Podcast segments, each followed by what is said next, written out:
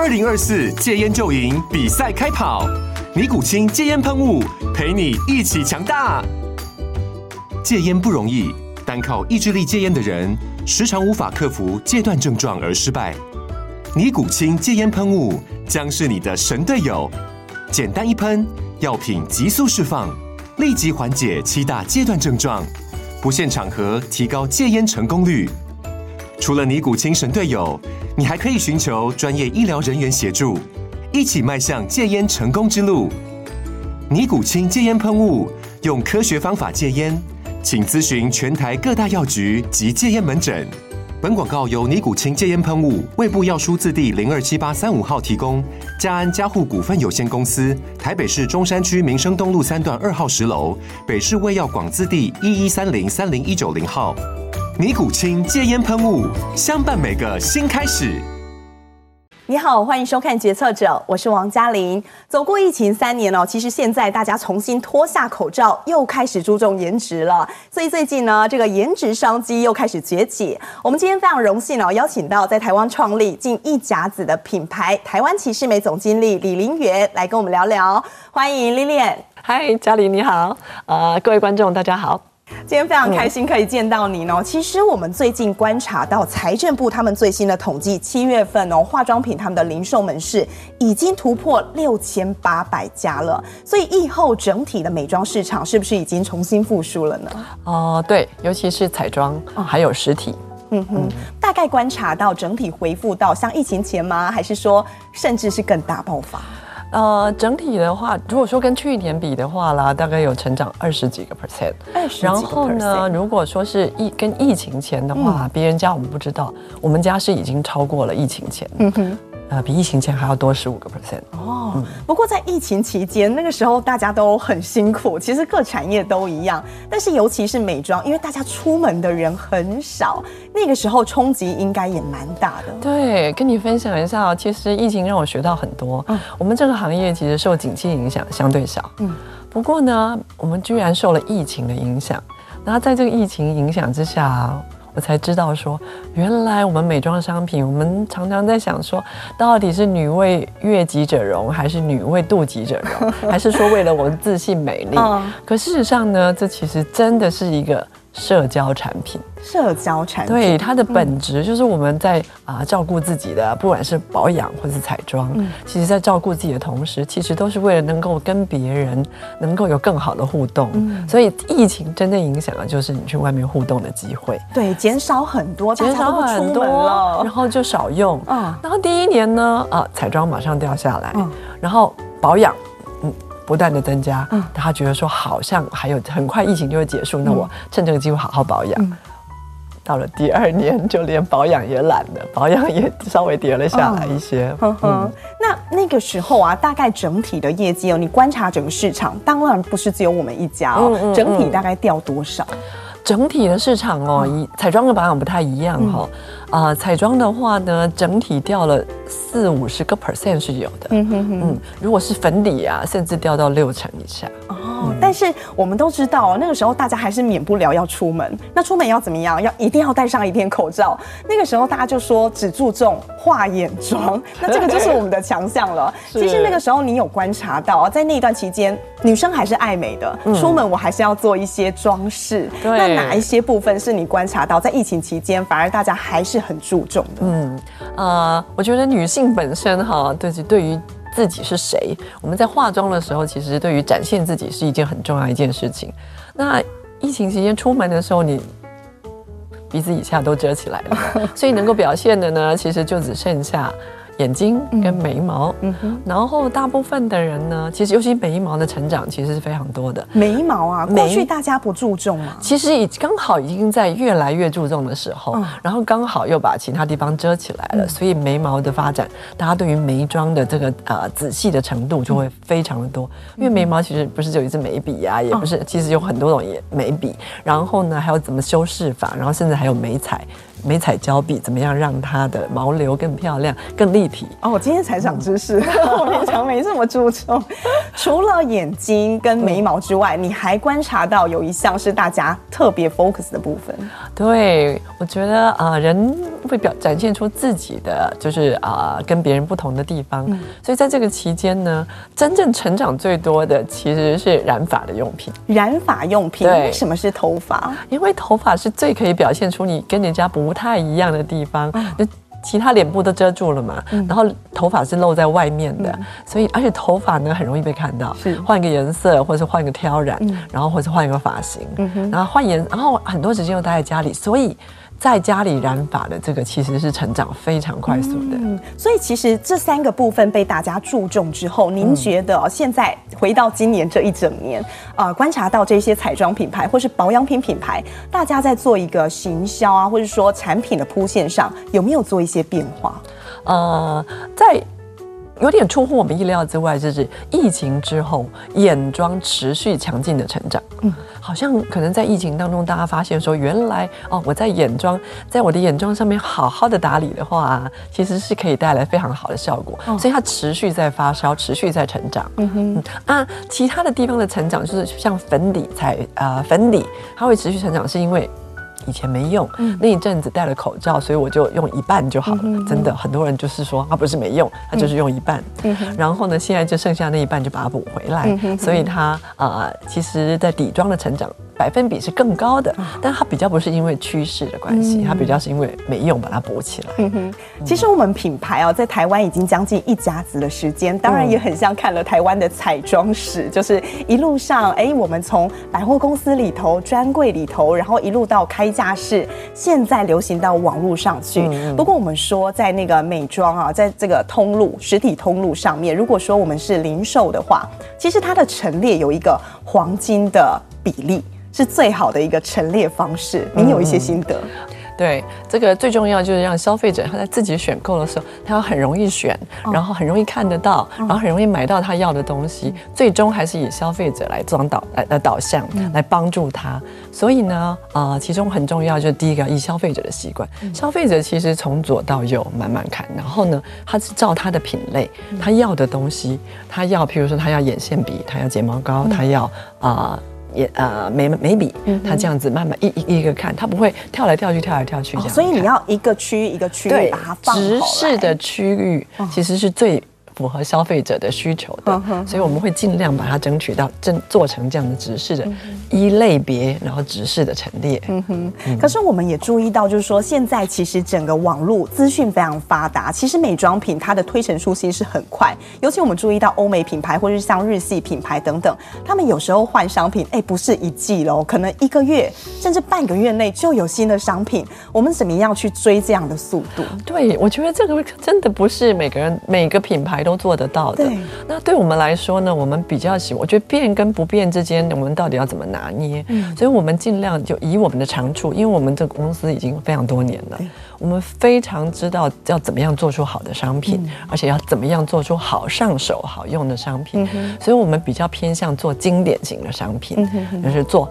好用的商品，我们比较不会去追流行，说啊换一个包装，或者是换一个联名，啊、嗯，或者是说做一个什么特特价的活动。嗯、我们基本上是走经典路线。经典路线，对。其实现在网络发酵非常多，我看很多年轻人哦，嗯、其实他们在追求，比如说我要用什么样的产品，眼睛要用什么产品，口红要用什么产品，我都只看美妆网红。嗯，那这样的情况之下，我们都怎么样来做我们的行销？要怎么样吸引这些消费者？哦，其实我觉得这这个这样子的时代还蛮美好的。也就是说，我们其实口碑本来就是最重要的。那以前口碑，你就是真的要碰到一个人的时候，他告诉你，然后你才刚好就会知道。然后呢，现在是。哎，网络是公开的世界，你只要点得到，你只要去搜寻找得到，你就会找到有一个人，然后他看起来也啊、呃、又有影片，所以很清楚的告诉你。然后呢，好坏的话呢，你就可以比较容易判断。我会觉得这样子的资讯是多很多的。嗯，那当然以我们做品牌的角度来看的话呢，我们其实就会多找很多人。嗯，以前流行找一个代言人，现在一个代言人都化整为零，化成非常多个啊、呃、KOL。就是说，呃，就是或者是 KOC，对。或者甚至是说伪网红，嗯，所以现在呢是属于遍地开花型的。那这时候我觉得啊、呃，产品好坏其实非常的重要，嗯。嗯，就是反而我觉得有点像是非常发达的媒体，让我们回到一个真正以产品力来。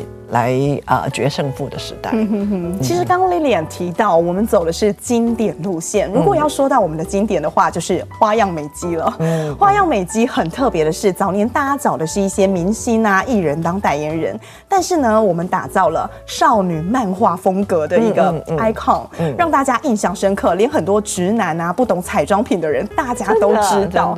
当时候是您定出这样的策略吗？哦，这个我们是从日本直接进口的。然后呢，呃，我们我定出的是主要把它锁定在眼妆商品，嗯，因为我们其实，在市场上不是我们做得好而已，我们还要看竞争品牌，很多国际品牌非常的大。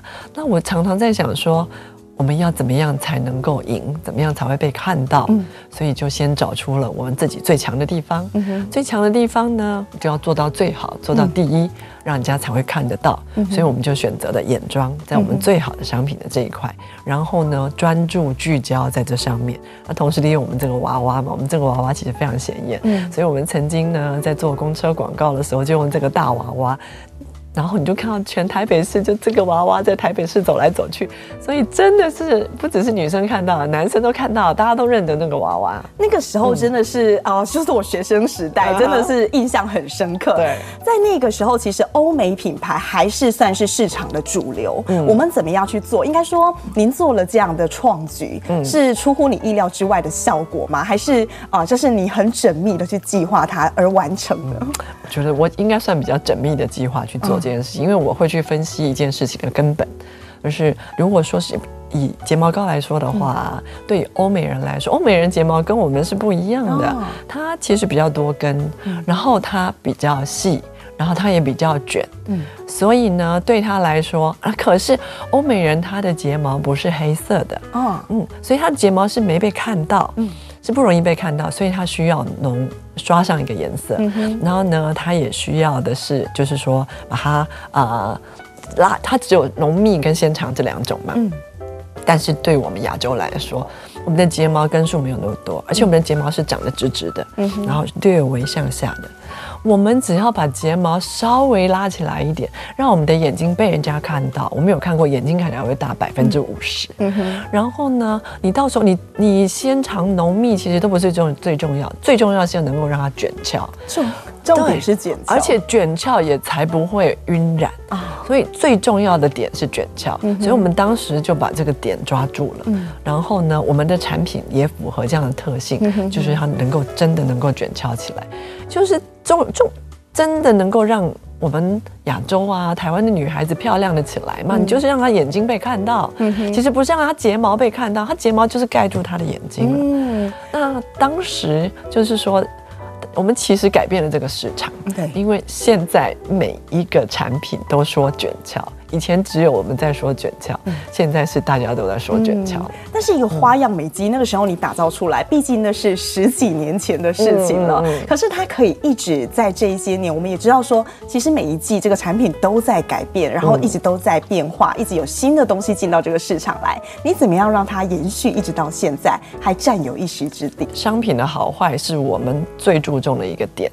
那当然会辅以，就是现在网啊、呃，所谓行销方式、沟通方式也是与时俱进嘛。以前上电视，以前做公车广告，现在当然就是社群啊，还有就是说为网红啊，还有呃一大堆的呃活动，就是实体活动啦，或是异业合作啦，或者网络这些活动，让大家都能够知道。那我们同时也做了一些 CSR 的活动，我们跟立新合作这个彩妆教室，教大家化妆，然后来上课的人他再捐钱给。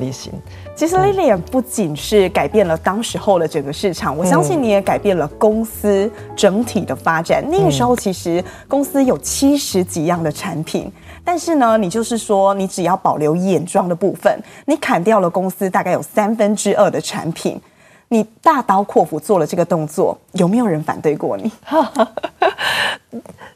啊。你问这个问题，让我终于觉得好像有人可以了解我哈。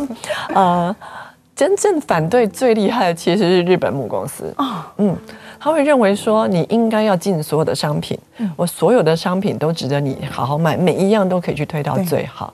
但是我非常强调聚焦这件事情。我们在一个竞争商场上面，我们资源是有限的，我一定要把我最好的那部分拿出来，而且在我最好的部分能够做到第一名，我们才会被看见。所以呢，我们其实跟日本起的冲突是很大的。嗯、当时候其实双方有一些摩擦的。嗯，对，但是我还蛮坚持的，因为我觉得先把这件事情做好。第一座山打上去之后，人家才会看得到这个山头，我才有机会带其他的商品。嗯哼，其实我们知道 Lilian 她本身呢，她学的是化工。化学，化学对化学，您是台大化学的高材生。以前您在读这个啊科系的时候，你就有想过有一天你会投入到彩妆市场吗？没有，从来没有，从来都没有。嗯，那后来怎么会选择要走入这一条路呢？啊，我其实本来想要做一个科学家，继续做研究的。然后呢，我在大学的时候啊，也花了很多时间，就是比如说大学第四年的时候，就在专做专。整天都关在实验室里面嘛，然后呢，我觉得也很有趣。然后呢，啊，我也很认真做，因为我做很多事情都认真做。直到有一天晚上，我又饿又累，然后我做实验的时候呢，被电到了。然后我忽然觉得说，难道我一辈子都要待在这里面吗？然后那时候我就忽然觉得说，我想出去看看。这个世界其他怎么样？我再回过头来，再来看看我要不要继续做研究的路。所以我就出去找工作。嗯，一毕业之后，其实您也不是到 Kiss Me，你是先去到了宝桥 PMG，那个是一个全球行销人大家都很趋之若鹜的一个殿堂。对，那那个时候在那边发展的时候啊，您发展的如何？呃，我觉得第一个非常的幸运哈，因为我并不知道。我那时候也不知道多少公司，我只是忽然觉得说，哎，我要去找工作了，嗯，然后呢，他们就来校园征才，然后我听了以后就觉得，哎，这家公司好像是我可以去的公司，然后我就去面试了，然后也就上了，然后呢，啊，他的部门刚好是一个，就是说让我从。做产品的角度带到市场的角度，从消费者回过头来看，消费者需要什么，我们再去找相关的技术，再去开发出相当相呃好的产品出来给消费者。所以呢，能够找到市场，能够符合消费者需求才是最重要的。让我整个眼光整个调过来，所以这是对我来说是嗯、呃、很重要的一大步。嗯，没有这个机缘，可能很困难。嗯。那看起来您在 PMG 其实发展的也很有心得。嗯，两千零七年是什么样的原因让你想要回到台湾启世美？呃，这个可能跟大家一般想的也不太一样。哦、其实就是我父亲把启世美家公司买下来。哦、嗯，然后呢，呃，也该有一个人回来帮他忙了。嗯，那时候是父亲对您提起的。啊、呃，父亲是一个很。温柔委婉的人，他跟妈妈说，然后妈妈再跟我说，然后你也答应了回来。嗯、但是回到公司哦，其实您在 PMG 那几年，你的眼界是被打开的。嗯嗯、回来之后，您最直接看到的问题在哪？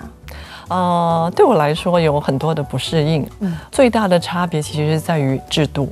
制度。对制度面上，我们通常在一个有组织的公司里面，它其实做的都是以制度取胜，然后以系统性的解决方式，嗯、不会是头痛医脚，脚痛医脚，看到什么就解决什么问题。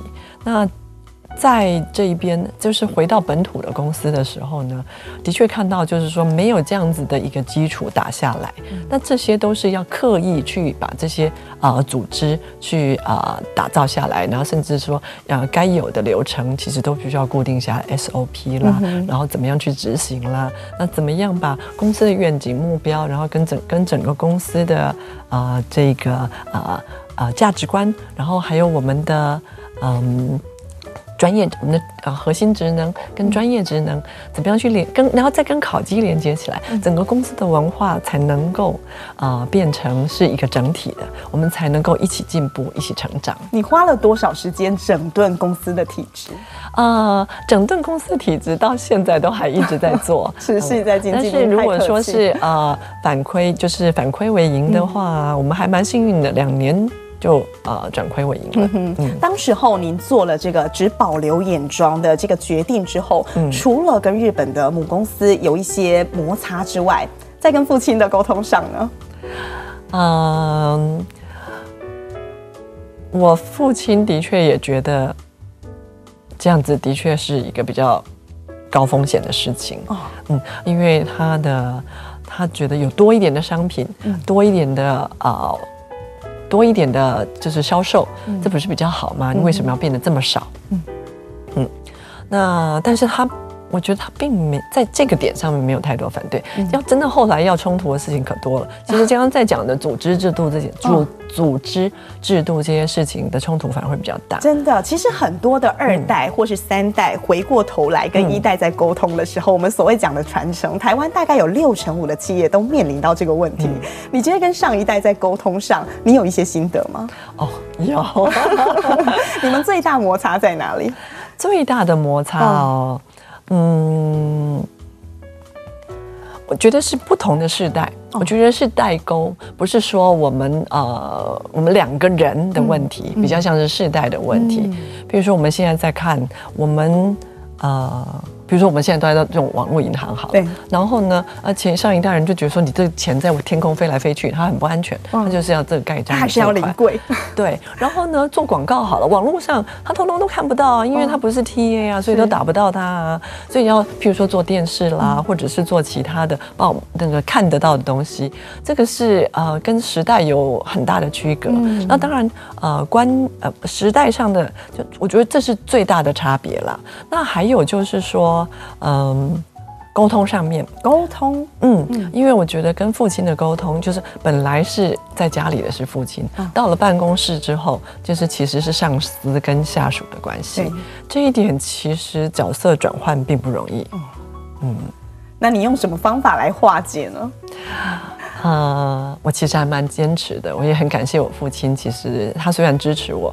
他他是默默的支持啊，就是当我真的觉得某件事一定要做的时候呢，所以他也不赞成的时候呢，通常我就是站在他的面前，站到他同意为止。哇，这个就是拿出女儿的这个啊、呃、撒娇的方式啦，女儿的任性，嗯、女儿的任性啦，对对对，就是真正没办法的时候，就是用这一招。嗯，那。坦白说，我父亲其实还蛮放手让我去做这些事情。其实你打造了花样美肌，我相信这个应该算是一路走来，你在第二年的时候，你做了最对的一个事情，也奠定了公司后来十年、二十年的发展都蛮美好的。嗯，父亲应该给你打了很高的分数。哎，那一代的人他是不会，那一代的父亲是不会称赞你的。嗯，我从来没有听过我父亲在我面前称赞我一句，但是我听说他都跟别人说我女儿很好，他很骄傲，我听说的啦，我自己没有听到。嗯，那个那一次的一个战役哦，对你来讲的话，你会不会觉得说，当时候假设你今天没有做对那件事？公司其实后来发展不会如现在这么顺利，当然不会啊，在不在都还是一个问题呢。嗯嗯，如果说现在啊，其实很多企业都面临到传承还有接班这个事情。嗯，假设你要给跟你一样的同一辈同才，给他们一些分享建议的话，怎么样跟上一代顺利的沟通？你会给他们什么建议？哇，这个，嗯。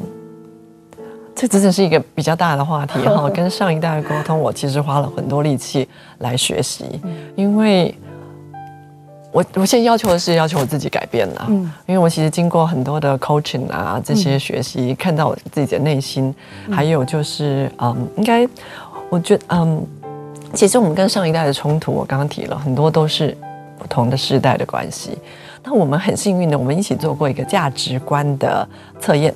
哦，嗯，什么样的测验？就是我们那时候要定定公司的呃愿景目标，呃愿组呃我们要定定公司的呃使命愿景跟啊、呃、价值观的时候，就先从我们这些，比如说董事长啦、总经理啦，还有一些同仁、高阶主管做这个价值观的测试。嗯，我看到那个价值观测试的结果，我非常的感动，因为我跟我父亲的价值观简直是一模一样。我们的终极价值观都是要付出才会有所收获，嗯，然后呢，表现出来他就是说要认真，嗯要非常的认真，每一件事情都要细节都要非常注意。那对我来说，这个这件事情叫做专业，我必须要透过好的管道，然后啊、呃，从已经是专已经。很好的，就是说已经，比如说从书本上面，或者从这些大师上面去学，或是已经成功的案例，或是说我们周边有经验的人啊、呃、去请教。所以呢，我希望能够做到专业。嗯，那但是我们同样都是努力才会有收获这样子的价值观。那还有就是我们其实相对都非常重视优雅这件事情。嗯、那我父亲其实对于啊、呃、很多细节，他对于很多事情这个优雅。啊、哦，他从小就给了我们很重要的观念。嗯哼哼，其实到头来你才会发现，说真的是同一个家的出来的家人，对大家想法是一样的。是，那这当然就是我的父亲、嗯、我的母亲，他们在努力，比如说给你经济上一个安定的环境，嗯、然后给你好的求学环境，然后每天日每天这样子，就是说，呃，呃。生活中给的一些点点滴滴，才形塑我们这些价值观的。所以我看到测出来这个价值观居然这么接近我，我我非常我非常感动，我也有一点点羞愧。那个时候我都觉得说，原来这些都是我的父亲给我的。嗯嗯。而且其实会发现说，父亲也许只是在跟你沟通的过程当中，因为世代的不同，接触的东西不同，所以讲出来的话不同。可是其实你们的中心思想是一样的。对，然后我们又都是对自我要求都很高的人，嗯、所以呢，他如果讲我一句，我心里就很难过，因为我觉得我已经这么努力做了。嗯、然后呢，我如果跟他吵一架，他其实也会回去想一想，然后就会开始调整一些自己的行为。嗯、所以，其实你应该建议很多二代、三代，他们都应该要跟上一代去做这样的测验。哦，对，就是说回过头去根本溯源，因为我们其实离不开我们的原生家庭，是是，它塑造了我们。嗯。嗯我们说到 Kiss Me 这个品牌，其实在日本已经有两百多年的历史了。但是呢，在日本这样的品牌，它其实也很忠于专业。嗯，不过这样的产品来到台湾，毕竟不同的这个纬度。大家适用的方法也不太一样。对，其实，在很早您就发现到说，日本的产品拿到台湾来使用，好像不会说百分百的吻合。哦，真的，嗯，我们常常要求他们要调整一些配方，嗯、然后呢，呃，尤其是在保养品上面，嗯、这点的差异更明显。那如果是彩妆品的话呢，因为本来就是要着装嘛，嗯、着装台湾是一个非常好的测试环境，因为你又湿又热，嗯、所以着装着得住的话才是好的彩妆品。嗯、所以台。台湾其实是一个很好的试验场所，台湾能成功，其他地方就能够成功。其实父亲在很小，您很小的时候，他就已经接触这一个产业了，嗯、所以你应该也是从小耳濡目染嘛。对这些彩妆品，你多久多小就开始接触？其实我父亲并没有让我们知道他有接触这个产业，他很早一开始是呃资生堂的业务员，嗯，然后呢，我们所知道就是说他们，我父亲说。你们骑机车环岛算什么？我们那时候就是只有机车可以环岛去做业务，所以资生堂那时候还兼开那个呃脚踏车修理店，因为因为他们要环，他们业务要骑着车子到处去嘛，啊中间停下来坏掉的时候要修理，所以他是走，他给我们比较多的是呃这一块的业务的经验，倒比较少真的美妆产品的经验。美妆，那以你个人来讲，您从几岁开始才接触美妆品？呃，可能是我母亲吧，她会觉得说，哎，女儿，那个你该保养啦，就是大概十五、十六、十五六岁，他说你跟妈妈皮肤是干性的，你可能也要早点保养这样子。嗯，所以其实你自己也蛮注重的。嗯、对，我会觉得知道说，哦，原来保养是一件应该要做的事情。那彩妆这件事呢？彩妆就很晚了，嗯、我都不好意思说，就是彩，因为我我是开始卖彩妆之后，我才认真研究彩妆。嗯，但是我因为你知道我是一个很专注的而且是很认真的人，嗯、通常我会把它研究透彻了。嗯，嗯，所以其实这几年哦，您发现到说日本的产品拿到台湾来使用的话，应该要做一些微微的调整。对，所以其实你很注重这个湿热美妆产业链，嗯、你还想要发起这样的一个产业链。是的，这当中呃，跟我们原先所设想的或是既定印象中的彩妆品有什么样不同？嗯，这边会比较偏向保养品，保养。品的话，呃，跟我们的环境会比较有关系，嗯、就是啊、呃，尤其是最保养品，可能那我们可能会说，哎，可能是哎，我皮肤我比较干性，我比较油性，嗯，然后呢，或者是说我我也需要美白，或是我需要抗老化，嗯，但事实上最大的外在环境其实就是气候，嗯哼，而气候呢，也是我们决定说我今天要穿什么衣服啦，然后呢，或者我们出国要去哪里，那边天气比较冷或者比较热，我们也会带什么样不同的衣服，所以气候才是那个最大的因素，但是呢，在大部分的。啊、呃，国际品牌，嗯，它都是从温带气候来的。温带气候，温带气候，它基本上的特征是四季分明，嗯、而且它是比较干、比较冷的，跟台湾比起来，嗯，嗯，那我，我们所以它会非常非常注重锁水这件事情。哦，嗯，那你觉得，如果说发起了这个湿热这个产业链的话，嗯、对我们台湾本土的一些彩妆或是保养品牌，有没有可能发展出新的一条路呢？对。其实，因为台湾说大不大，说小不小，可是真的不够大。它的规模呢，就是以我们要养一个品牌的话，品牌通常都是做 B to B to C 的嘛。对。你要面对很多 consumer consumer 的时候呢，你市场规模不够大，你是很难成为一个品牌的。我们其实品牌就是一门生意呀，不完全就是说我什么形象啦，或者说商品的组成，它真的就是一门生意，所以非常需要注重规模。那如果我们只看台湾的时候，品牌会不容易长大。所以我一开始设定的时候，在想的时候。想的就是超越台湾这个范围，有哪一个地方是我们可以跟别人竞争，可以比别人占有优势的地方？回过头来，其实我们看到你回到啊、呃、台湾奇士美也这么多年了，嗯、这些年让你自己看到也好，或是感受到也好，你觉得最大的感动是什么？嗯，我我觉得其实最幸运的是我自己了。因为我有这样子一个这么大的舞台，我可以把各方面都能够好好发挥，不只是说我曾经学的化学专业，我曾经学的啊商品开发，对于行销啦，对于管理啦，甚至就是说人跟人跟人之间怎么带领团队，或者说我们怎么领导整个公司转型来到一个新的方向，这都有很多很多的磨练跟啊蜕变跟成长。嗯嗯。Lilian 未来哦，就是说我们台湾奇士美接下来还有好多个十年要走。那接下来公司迈向即将要一甲子的时间了，您对公司有什么样的愿景跟蓝图？我希望呢，我们在彩妆啊，除了彩妆品之外，我们能够在保养品上面也能够打出另外一条路出来。嗯，那这个保养品呢，我们也找到一个适合的焦点，就是我们的台湾的人才可以，我们不止第一个，我们其实要跨出啊、呃，不只是我们公司，不是公司要转型，然后呢，我们也希望跟着我们的产业界能够一起转型，因为我们想要做这个湿热气候的呃。美妆产业链，我们承接了一个加速器嘛，经济部给我们的加速器。那我们在这当中也学到了很多可以转型的机会，同时呢，也将相关的产业产业里面相关的啊、呃、人，除了原原料厂、配方厂，还有就是啊啊 OEM 厂，然后还有品牌，我们把它聚集起来，聚集起来，然后我们在正在打造一个生态系。那更重要的是能够走出台湾去，走出一个。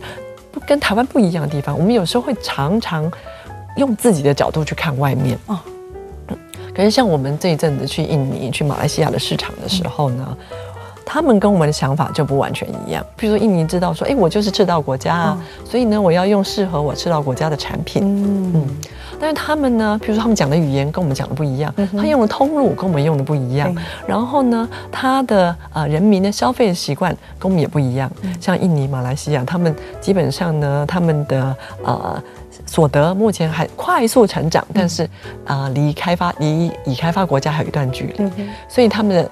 的啊、呃，各种商品的 size 都是比较小的，嗯哼哼，像我们一瓶精华液大概都三十毫升嘛，他们的大概都只有十五毫升，十五毫升，十五毫升。为什么他们会锁定是比较小容量？就入手的问题，入手的价格、哦、比较小的容量，它的单价比较低，他们才比较容易入手。哦，所以每个、嗯、每个国家其实他们行销的方式也都不太一样，也不一样。嗯、对。那如果说接下来您是希望可以走出台湾这个市场的话，嗯、你比较看好的会是哪一些区块？嗯、呃，我们现在正在看第一个马来西亚，因为马来西亚呢，华人有一定的比例，而且呢，我们这边的媒体媒体的效，他们是会看台湾的媒体，然后台湾的网络，所以呢，我们的媒体效益是可以外溢到马来西亚，这是第一个点。第二个点就是，如果是东南亚的话呢，穆斯林的世界，你不去也不行。穆斯林，对，就是大部分东南亚的国家都是穆斯林。嗯，然后呢，这个对我们来说有其实相当陌生，所以我就说这一点其实需要一些勇气走出去。嗯，你要看看穆斯林跟我们有什么不一样。嗯，那在印尼呢，这也是如果走到穆斯林，就是印尼就是我们选定的国家。嗯，不只是因为它人口多，不只是因为它成长快，嗯，更重要的是它其实是就是在东南亚里面或是全球穆斯林里面人口相当相当多的一个地方，人口红利很。高红利很高，而且它是一个的是呃穆斯林的世界。从虽然它就是政，其实政治上也有很多跟穆斯林相关的啦。那但是这不是我们的专长，我们不讲这些。但是他们整个社会受这个穆斯林的风气影响很大。比如说你需要哈拉认证，然后呢，呃，对于。呃，他的呃，比如说女人都围着头巾，嗯、然后呢，他们的消费习惯很可能都是透过封闭的网络，嗯、或是到杂货店去买。这个是呃，跟我们之前跟在台湾其实是不太一样的。哦、嗯，可是你觉得这些市场它是既定的市场？假设你不去了解它，你永远都跨不进去的。对，这又是需要勇气。是的，是。好，今天真的非常谢谢 Lilian 来跟我们分享这么多，是我们过去大家所没有想象到的。真的非常谢谢您，也祝福您。谢谢，谢谢查琳。好，决策者，我们下回见。